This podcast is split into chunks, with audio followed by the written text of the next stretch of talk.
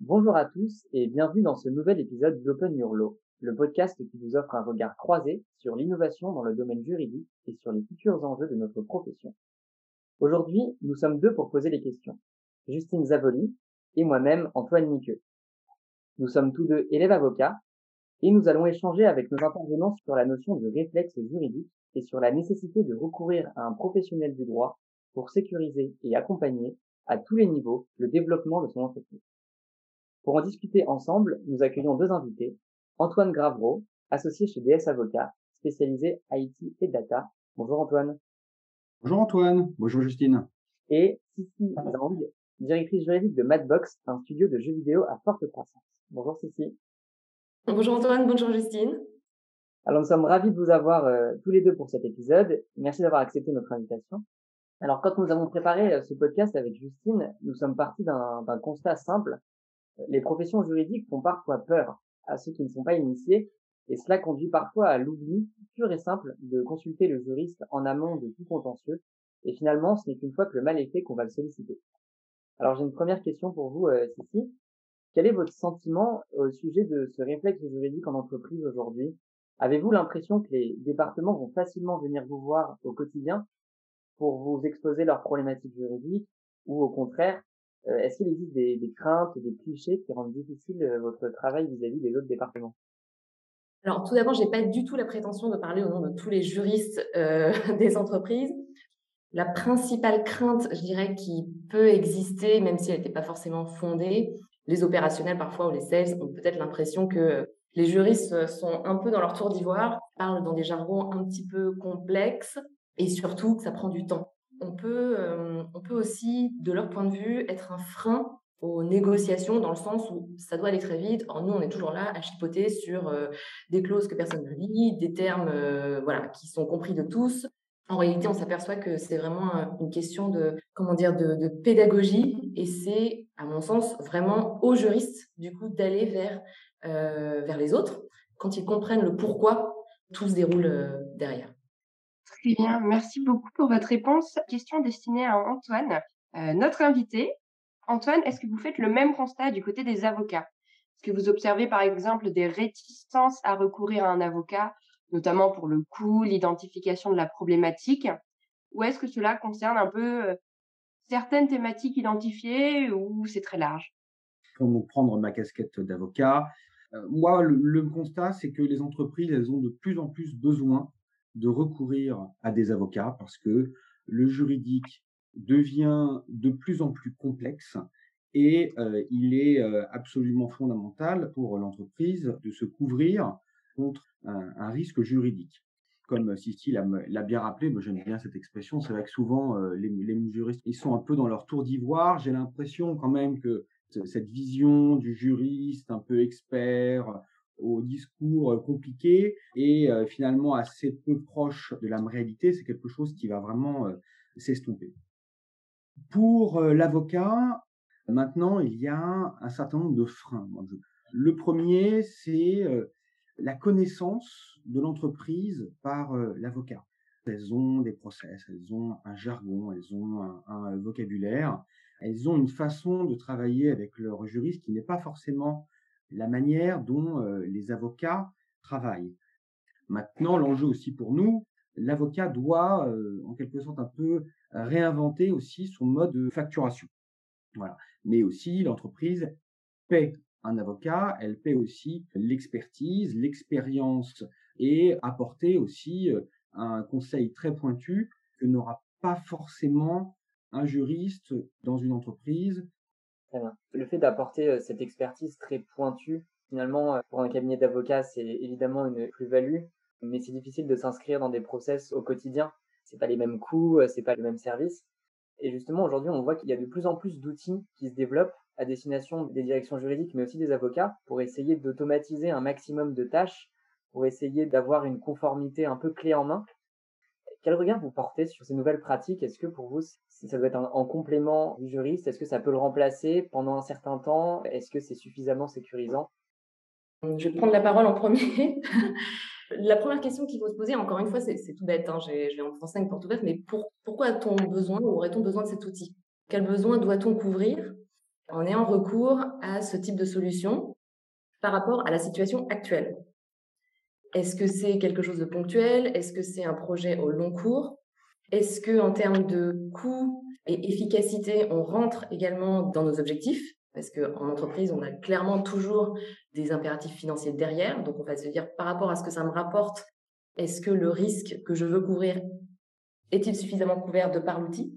La troisième considération quand, on examine ce type de solution, moi j'ai récemment eu le cas évidemment pour le RGPD, c'est le degré de personnalisation que ce type d'outil peut apporter. Et on s'aperçoit en discutant avec euh, d'autres euh, directeurs euh, juridiques que souvent, après avoir benchmarké les solutions, par exemple de gestion, de plateforme de consentement, de tenue de registre, c'est sympa, mais en fait, on va finalement développer notre solution en interne parce que c'est plus simple, parce que au final ça coûte moins cher, parce qu'on est sûr de en fait d'avoir une solution qui soit internalisée, donc pas du tout dépendante de la santé de l'entreprise, euh, des serveurs de l'entreprise partenaire. Donc c'est une question, je dirais, complexe. Je n'apporterai pas de réponse tranchée. Je pense que ce type d'outil est nécessaire dans le sens où il apporte une certaine flexibilité à des personnes qui n'ont pas forcément, euh, qui sont peut-être jeunes entrepreneurs ou qui n'ont pas forcément les moyens humains et matériels d'avoir recours à des services d'un avocat. Cela étant, euh, voilà, attention forcément à, l'usage qu'on en fait. Si c'est pour dupliquer quelque chose de tout à fait générique sans prendre en considération ses besoins, euh, autant ne, rien faire en fait. Euh, voilà. Ouais, moi je rejoins complètement ce que vient de dire Sissi. Je dirais que c'est un bon produit d'appel pour une entreprise qui n'a pas le budget, c'est une aide et en fonction des, enjeux, je dirais qu'il ne faut pas non plus se planter. Par exemple, de S6, alors peut-être que vous avez les, les ressources techniques en, interne, mais si vous n'avez pas ces ressources, que vous faites appel à un freelance, un prestataire qui va faire du développement, si vous appuyez sur un modèle de contrat qui a été généré automatiquement en standard par une offre d'une Legal Tech, j'espère que le contrat inclura les bonnes clauses de cession de droits de propriété intellectuelle. Parce que si vous avez acheté un logiciel et que vous n'avez pas les droits derrière, vous ne pouvez pas soit l'exploiter, euh, finalement, euh, les droits de propriété euh, intellectuelle que vous pensiez vous être dévolus ne vous sont pas in fine, eh bien, vous, vous un risque très important de réclamation de la part du freelance. Donc, je dirais que c'est à manier avec précaution faite par euh, l'entreprise. N'est pas la légalité qui va vous apporter cette réponse. Il faudra bien euh, se faire accompagner d'un expert. Et c'est en, ça que euh, le juriste protection des données personnelles, l'avocat spécialiste en RGPD, a toujours toute sa place. Maintenant, l'outil, c'est une aide. La Legal Tech, c'est une aide pour travailler. Les cabinets d'avocats aussi peuvent capter une nouvelle clientèle en proposant ces outils ça peut être un nouveau moyen euh, pour les avocats de faire connaître leurs services, de, de proposer eux-mêmes ces outils. Pourtant, le, juriste dispose d'une réelle valeur ajoutée, notamment en matière de sécurisation juridique des projets. Afin d'anticiper le contentieux, le juriste doit se positionner en business partner et accompagner ses clients ou son entreprise en apportant des solutions concrètes pour un développement sain de leur activité. Ça, ça c'est vraiment une thématique euh, importante. Aujourd'hui, on voit, notamment dans les entreprises, que le juriste change un peu de paradigme, descend de sa tour d'ivoire et euh, va essayer de justement s'inscrire dans les process de l'activité et d'être un business partner, c'est-à-dire de ne pas être un bloqueur, mais d'essayer de trouver la meilleure solution pour que l'activité puisse se développer, même si la conformité ne sera pas optimale. Et justement, à ce niveau-là, pour le juriste, est-ce que c'est vraiment un problème de lâcher un peu cet aspect euh, conformité à tout prix? Euh, Est-ce que c'est une bonne chose? En entreprise, côté avocat, est-ce que c'est pas un problème d'avoir cette approche très business partner et de dire bah, on va privilégier le développement euh, commercial par exemple de l'entreprise au détriment de la conformité ou du moins on va étaler la conformité sur plusieurs années? Et est-ce que ça pose pas un problème par rapport à la responsabilité euh, professionnelle des avocats? Côté entreprise, je dirais qu'il y a deux y a deux points en fait dans la réponse. Premier point, en tant que juriste, on est là pour euh, effectivement euh, garantir que les contrats, tout ce qu'on fait, soit le plus compliant possible. Maintenant, effectivement, on doit composer avec euh, les contraintes du marché, notre industrie spécifique. Il y a un équilibre à trouver, c'est clair. Ce qui est important ici, en fait, c'est de faire comprendre aux équipes que voilà ce que l'on devrait faire et que, idéalement, ce vers quoi il faudrait tendre. Maintenant qu'on a tout à fait conscience que pour des raisons de coût, de rapidité, de protection de la propriété intellectuelle, que sais-je, ce n'est pas possible, ou en tout cas ce serait disproportionné par rapport en fait justement à nos objectifs économiques. Donc, voilà la solution, on va dire, rationnelle, efficace qu'on peut trouver. Une fois que toutes les, en fait, toutes les informations ont été données et que les décisions en fait sont prises en connaissance de cause, je vois pas d'inconvénient en quelque sorte à me dire voilà, j'ai connaissance du risque, j'ai conscience du risque, je décide de le prendre, je connais les sanctions, je sais ce que j'encours. Maintenant, j'estime, notre société estime que les avantages économiques qu'on va retirer de ce qu'on va mettre en place excèdent en fait le coût des sanctions ou en tout cas euh, permet de réduire en quelque sorte ces sanctions. je pense que dans la relation qu'on a avec nos conseils et nos avocats, c'est vraiment une équipe. Nous, ce qu'on souhaite, c'est qu'ils prennent également position pour nous, même si on sait qu'ils ne peuvent pas forcément écrire ce qu'ils pensent euh, ou ce qu'on devrait faire, mais en tout cas, qui nous disent euh, oui, ok, là, allez-y. Si j'étais vous, j'irais. Maintenant, sachez que voilà, si ça se passe mal, voilà ce que vous encourez. Mais je pense que euh, toutes les entreprises raisonnent de cette manière, surtout lorsqu'on est en phase de croissance, lorsque le juridique est une brique en fait au service de l'activité de la société. Nous, on est une boîte de jeux vidéo. Le jeu, les jeux qu'on développe sont au centre, on va dire, d'une pétale et euh, les autres d'une fleur. Et les pétales, en fait, sont tous les services. Donc la production, le développement, l'IT, le juridique, la finance, tout ça, en fait, vient autour. D'un point de vue euh, avocat, c'est-à-dire que l'objectif, c'est le projet. On a des équipes qui sont en charge, chacune spécialiste euh, de son domaine. Le juriste est là pour rappeler la réglementation, mais certainement pas pour bloquer les projets. C'est-à-dire que quand on commence à échanger, comprendre le métier de l'autre en s'écoutant, eh bien, on trouve des solutions. Nous, notre rôle, c'est d'alerter. On est là en disant, bah voilà, vous avez euh, euh, tel risque, et ces risques, ils sont assortis de sanctions, euh, ils doivent être euh, identifiés et euh, on, peut trouver une solution sans se couvrir derrière une sorte un peu de lettre de, de décharge qui n'aurait pas beaucoup de sens. Donc, c'est cette fonction, elles comprennent les enjeux métiers, les enjeux business pour apporter tout simplement le meilleur conseil. Merci beaucoup. Et du coup, comment on sensibilise les équipes, mais également ses clients euh, pour créer ce réflexe juridique, est-ce que du coup, il faut être très pédagogique, créer un guide de bonne pratique, faire des workshops? Comment on instille, on instaure ce réflexe juridique dans les esprits auprès de personnes qui ne sont pas juristes, dont ce n'est pas le métier, et pour être honnête, qui peuvent s'en ficher un peu? C'est aussi le contact, en fait. Le contact humain, je pense que c'est comme pour tout. On peut se réfugier derrière euh, des process, des guidelines.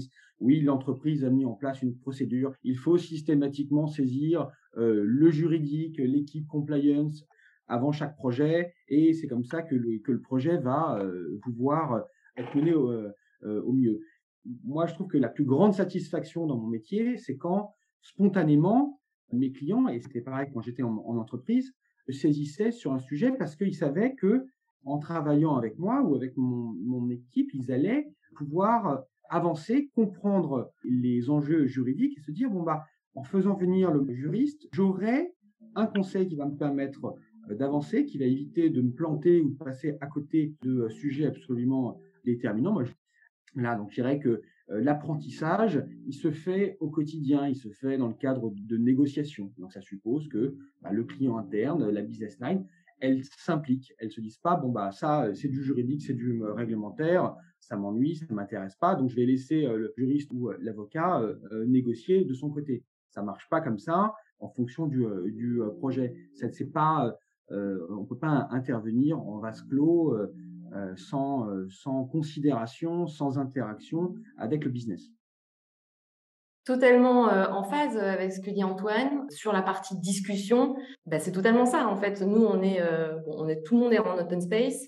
La première chose, je pense, qui est important de diffuser, c'est à quoi je sers, à quoi le juriste sert au sein d'une entreprise. Pourquoi je suis là et pourquoi en fait mon rôle est important en quelque sorte et ça, ça peut passer par euh, des discussions euh, le midi, euh, quand on va discuter sur des projets de jeux vidéo. Tiens, regarde, j'aimerais bien utiliser telle musique. Dans le jeu Est-ce que tu penses que c'est possible? Alors, ok, attends, laisse-moi checker pour info, euh, vérifie euh, les, droits, vérifie la licence, etc. Comment ça se passe?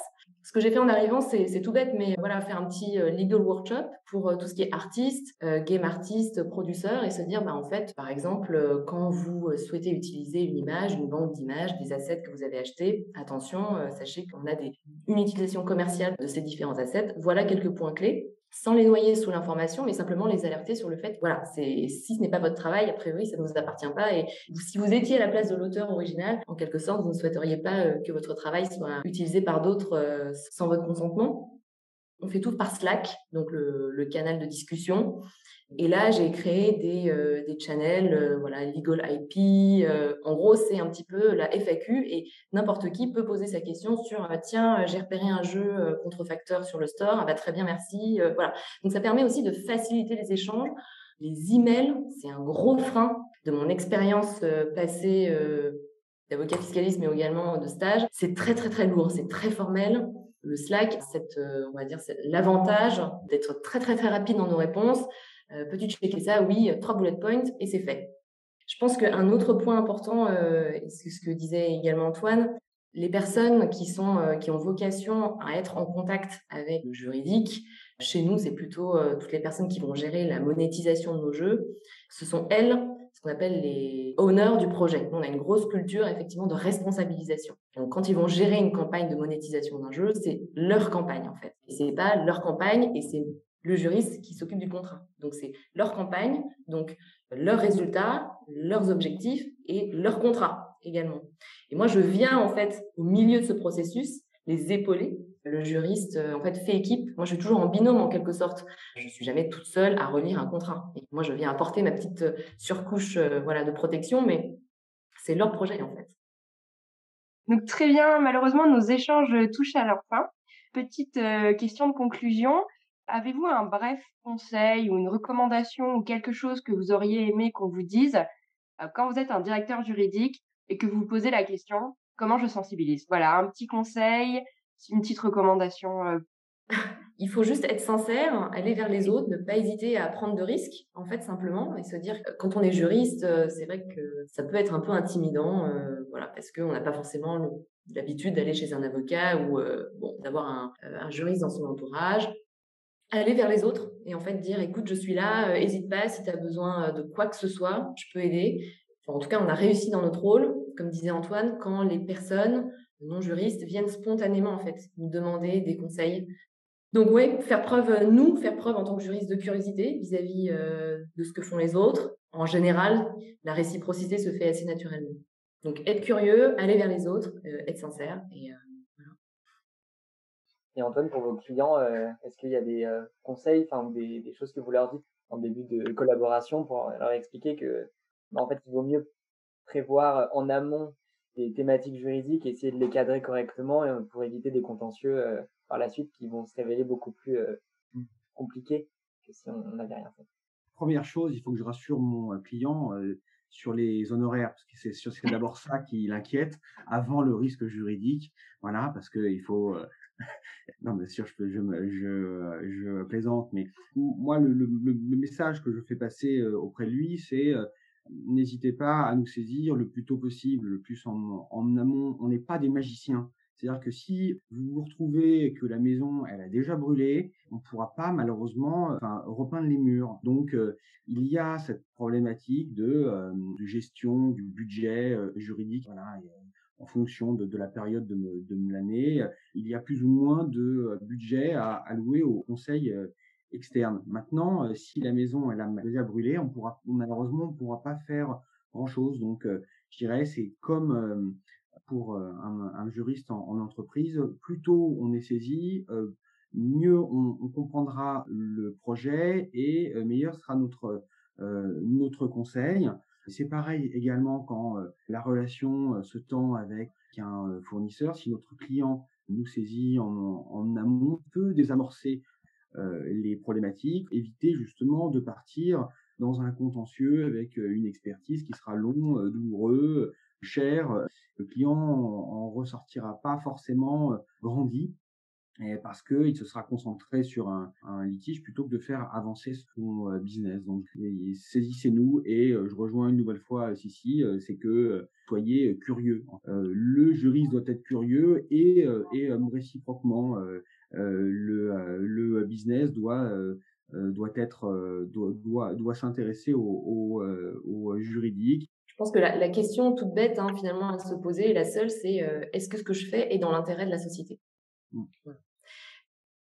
Quand on fait quelque chose, mais c'est comme dans tout dans la vie, autant bien faire dès le départ en fait. Euh, donc si on n'est pas à l'aise sur un sujet, bah, en fait autant euh, dépenser un petit peu d'argent dès le départ en frais d'avocat ou en, frais de conseil externe pour euh, avoir un socle solide et se dire que bon, bah, voilà, on part sur une base saine, que ce soit un contrat ou autre, plutôt que de se retrouver effectivement au stade du contentieux. Et là, c'est extrêmement difficile de ramer pour revenir en arrière. Donc voilà, pensez toujours à l'intérêt de la société. Je pense que c'est un peu le, la ligne directrice du travail. Euh, et ça permet en fait de faire les arbitrages en fonction de ça. Très bien, merci beaucoup. Au revoir. Au revoir.